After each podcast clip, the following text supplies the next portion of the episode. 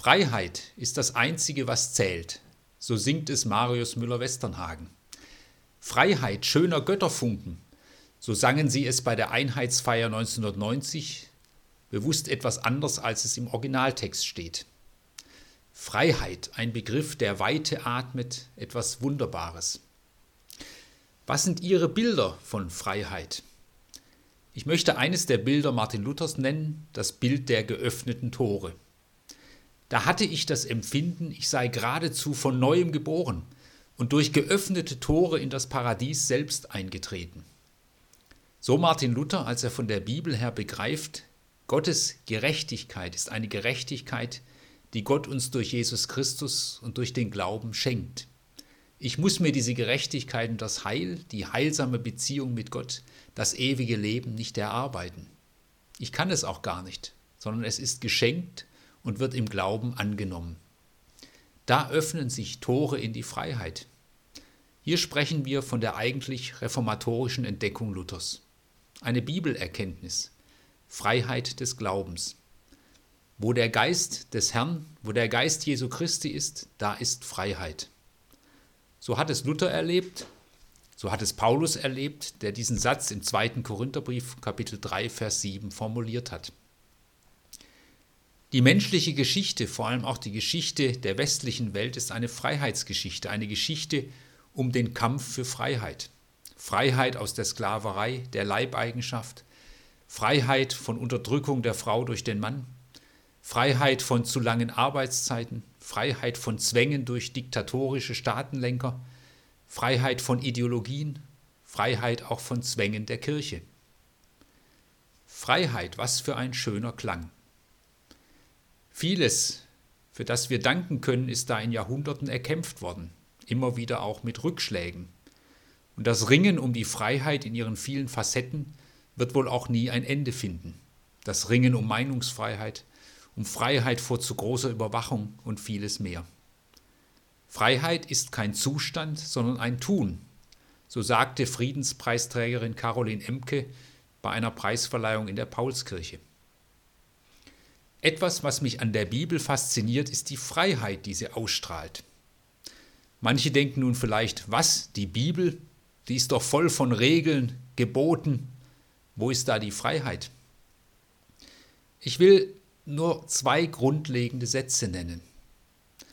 Der erste aus der Schöpfungserzählung. Gott schuf den Menschen als Mann und Frau zu seinem Bilde. Und wenn wir diesen Satz genau betrachten und ernst nehmen, steckt da schon sehr viel drin. Der Mensch, gleichberechtigt als Frau und Mann, zum Bilde Gottes geschaffen, zum Gegenüber, als sein Bild mit unbeschreiblicher Würde. Geschaffen, um Gottes Liebe und Versöhnung auszustrahlen und hineinzuspiegeln in diese Welt. Wer ist frei, wenn nicht Gott? Und wir sind sein Bild, sein Gegenüber. Allerdings kurz danach, in 1. Mose 3, wird erzählt, wie die Menschen Autonomie wollen. Autonomos, sich selbst gesetzt sein wollen, Sie verstehen Freiheit als Unabhängigkeit von dem, der ihnen die Freiheit und Würde geschenkt hat. Und sie verlieren dabei Freiheit. Es beginnt die Scham, das Missverstehen, die Machtausübung und die Gewalt. Wenn wir dann sehen, wie Jesus mit Menschen umgeht, dann entdecken wir, wie er gerade diese Würde und diesen Glanz wieder in das menschliche Leben hineingebracht hat. Ein zweiter Satz, den ich nennen möchte, ein Satz von Paulus im Galaterbrief Kapitel 3, Vers 28. Hier ist nicht Jude noch Grieche, hier ist nicht Sklave noch freier Mensch, hier ist nicht Mann noch Frau, denn ihr seid allesamt einer, eins in Jesus Christus. Ein unglaublicher Satz zur damaligen Zeit. Paulus sagt, natürlich gibt es Unterschiede zwischen Menschen, zwischen den Völkern, zwischen Geschlechtern, aber vor Gott, vor Jesus Christus zählen diese Unterschiede nicht mehr. Herkunft, Geschlecht, gesellschaftlicher Status, Besitz, Intelligenz, all das zählt vor Gott, vor Jesus Christus nicht. Jedenfalls nicht, was unsere Beziehung zu ihm und unseren Wert und unsere Würde betrifft. Und wenn wir uns anschauen, welche Menschen da bei Jesus als Jüngerinnen und Jünger beisammen waren, dann sehen wir, wie er das gelebt hat. Da ist ein Zöllner, ein Kollaborateur, der Römer, genauso dabei wie ein Widerstandskämpfer gegen die Römer. Zwei, die sonst niemals beieinander wären. Bei Jesus geht das. Und das atmet Freiheit. Jesus Christus eine Person, ein Ort, wo die, die sich bekämpft haben, beieinander sein können, Frieden schließen. Was für ein Freiheitspotenzial. Aber dahinter ist schon Paulus zurückgeblieben, dahinter ist Martin Luther zurückgeblieben, dahinter ist die Kirche zurückgeblieben, die französische Revolution und dahinter bleiben wir zurück. Aber was für ein Freiheitspotenzial liegt hier drin?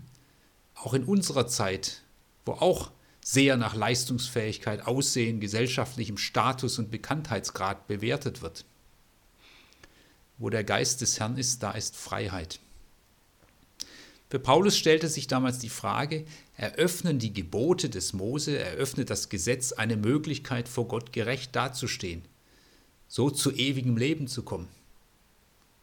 Bei Luther die Frage, schaffe ich das durch mein Tun, durch meine Werke? Und Paulus sagt nein. Die Gebote sind wertvoll als Ordnungen für das Zusammenleben, aber sie sind kein Weg zu Gott, da wir immer wieder an ihnen scheitern. Und dieses Thema ist ja bis heute nicht erledigt. Vielleicht können wir es heute so sagen, ist mein Menschsein, auch die Würde meines Menschseins geschenkt oder erwirtschaftet? Muss ich mir mein Menschsein erst erarbeiten? Nein, würden wahrscheinlich die meisten sagen, und doch tun wir es ganz oft. Aus dir soll, aus dir muss erstmal was werden, so, sagen man, so sagt man manchmal über Kinder, als ob sie nicht schon etwas wären, allein dass sie da, dadurch, dass sie da sind. Gesellschaft definiert sich als Leistungsgesellschaft. Das ist ja auch nicht ganz verkehrt. Leistung ist gut. Aber eine Leistungsgesellschaft braucht Korrektur. Korrektur durch eine soziale Marktwirtschaft. Korrektur auch durch Fragen, die der Glaube stellt. Was gibt Wert? Was gibt Würde? Was ist Barmherzigkeit? Wie ist es mit denen, die nicht mithalten können und die nicht den Idealen von Kraft und Schönheit entsprechen? Mit denen, die müde geworden sind? Wie ist es mit dem Zusammenhalt und der Fähigkeit, miteinander im Gespräch zu sein, auch kontrovers? Wie ist es mit unserer Fähigkeit zur Versöhnung? Reformation, reformare heißt ja eigentlich immer wieder zurück, re, zu Jesus Christus, der unserem Leben die Form der Freiheit gibt. Und Reformation heißt auch immer wieder darüber nachzudenken, wo unser Leben, auch unser Leben als Kirche und Gemeinde eine Form von Jesus hat, die Freiheit atmet. Oder wo sie Formen angenommen hat, die Leben blockieren. Jesus Christus stellt in die Freiheit. Aber Paulus, so kann man fragen, diese Freiheit überfordert doch. Die Menschen brauchen doch klare Wegweisung, brauchen doch Geländer. Freiheit ist anstrengend. Warum unterwerfen sich Menschen immer wieder strengsten Regeln? Einem Guru, einem Diktator, einem Hassprediger?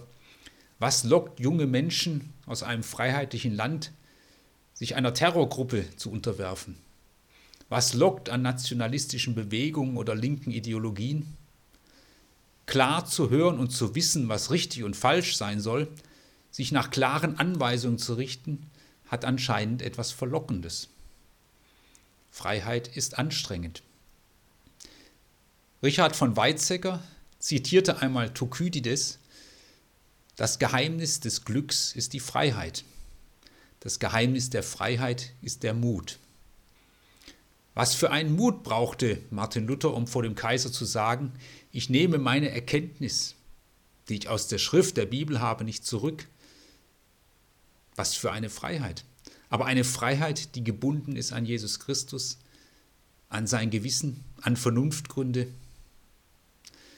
Freiheit setzt eben auch eine gefestigte Persönlichkeit voraus, so wie es Aufgabe von Eltern ist, Kinder in eine Freiheit hineinzuführen. Aber da wird der Fünfjährige noch nicht das dürfen, was eine 15-Jährige darf. Mehr Freiheit bedeutet auch mehr Verantwortung. Es braucht Geländer, es braucht Regeln, Geländer, die dann im Laufe der Zeit auch weiter werden können. Aber es braucht sie. Und so sind für Paulus die Gebote ja auch nicht erledigt, sondern gute, wertvolle, von Gott geschenkte Lebenshilfen. Freiheit braucht auch Nachdenken, Ringen um Positionen. Freiheit braucht Menschen, die sich wirklich informieren, sich mit etwas auseinandersetzen, nicht einfach Dinge nachplappern. Daher war die Reformation auch sofort eine Bildungsbewegung. Aus der Reformationsbewegung kommen die kommunalen Schulen. Ich kann ja nur zu eigenständigem Glauben und zu eigenen Positionen kommen, wenn ich die Fähigkeit dazu habe, Dinge zu lesen, mich zu informieren, Hintergründe zu verstehen, die Bibel zu lesen. Bildung ist Freiheit. Auch Paulus ringt um diese Bildung und diese Kompetenz. Es gibt aber bei der Freiheit nicht nur die Gefahr der Überforderung. Es gibt auf der anderen Seite auch die Gefahr des sogenannten Libertinismus. Ich nehme mir alle Freiheit. Freiheit heißt dann, ich kann tun, was ich will. Mancher Jugendliche denkt vielleicht so, Freiheit ist dann, wenn ich 18 bin, dann kann ich endlich tun, was ich will. Das wird dann wohl nicht ohne Enttäuschung abgehen. Ich nehme mir alle Freiheit. Hier wird Freiheit missbraucht. Da gab es zum Beispiel eine Gruppe in der christlichen Gemeinde in Korinth, deren Parole war, alles ist erlaubt. Der menschliche Körper ist eh nicht so wichtig, es geht ja um die Seele. Das Gehen ins Bordell war dann kein Problem. Es betrifft ja nur den Körper und nicht die Seele. Was für ein Irrtum. Und Paulus antwortet darauf, wisst ihr nicht, dass ihr mit Körper, Seele und Geist ein Tempel des Heiligen Geistes seid? Paulus muss eine schwierige Gratwanderung machen und das gilt bis heute. Und diese Gratwanderung gelingt auch nicht immer. Paulus muss sich dafür einsetzen, dass das Evangelium von der Gnade Jesu Christi Evangelium, Freudenbotschaft, Freiheitsbotschaft bleibt und nicht verdunkelt wird. Und er muss dafür Sorge tragen, dass das Evangelium nicht missbraucht wird zu einem egoistischen Freiheitsbegriff. Mir ist alles erlaubt. Paulus antwortet so im Galaterbrief, in Christus gilt der Glaube, der in der Liebe tätig ist. Ein paar Verse weiter sagt er, ihr seid zur Freiheit berufen, seht aber zu, dass ihr durch die Freiheit nicht dem Egoismus Raum gebt, sondern durch die Liebe diene einer dem anderen. Ein Glaube, eine Freiheit, die in der Liebe tätig wird. Glaube ist Beziehung, Glaube ist Leben im Lebenselement Jesus Christus. Ein Fisch ist nur im Wasser frei. Dort hat er Freiheit, Raum zum Leben. Das ist sein Lebenselement. Wenn er, nun, wenn er nun sagt, Freiheit ist doch eigentlich erst dann, wenn ich auch am Land herumlaufen kann, wird er schnell merken, wie er in Atemnot kommt, ins Japsen. Und so eine Atemnot, so ein Japsen kennen wir auch. Menschen, wir Menschen, die oftmals unter ungeheurem Druck in dieser Welt stehen. Dieser Druck ist da. Aber wir schnaufen und japsen auch, weil wir oftmals nicht leben in dem Lebenselement, für das wir geschaffen sind, in dieser Gottesbeziehung ein Leben mit Jesus Christus. Freiheit ist Persönlichkeitsentwicklung durch Jesus Christus.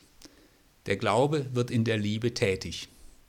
Dazu sind viele Gebote eine gute Orientierung. Und natürlich hat das Leben im Lebenselement Jesus Christus auch Folgen.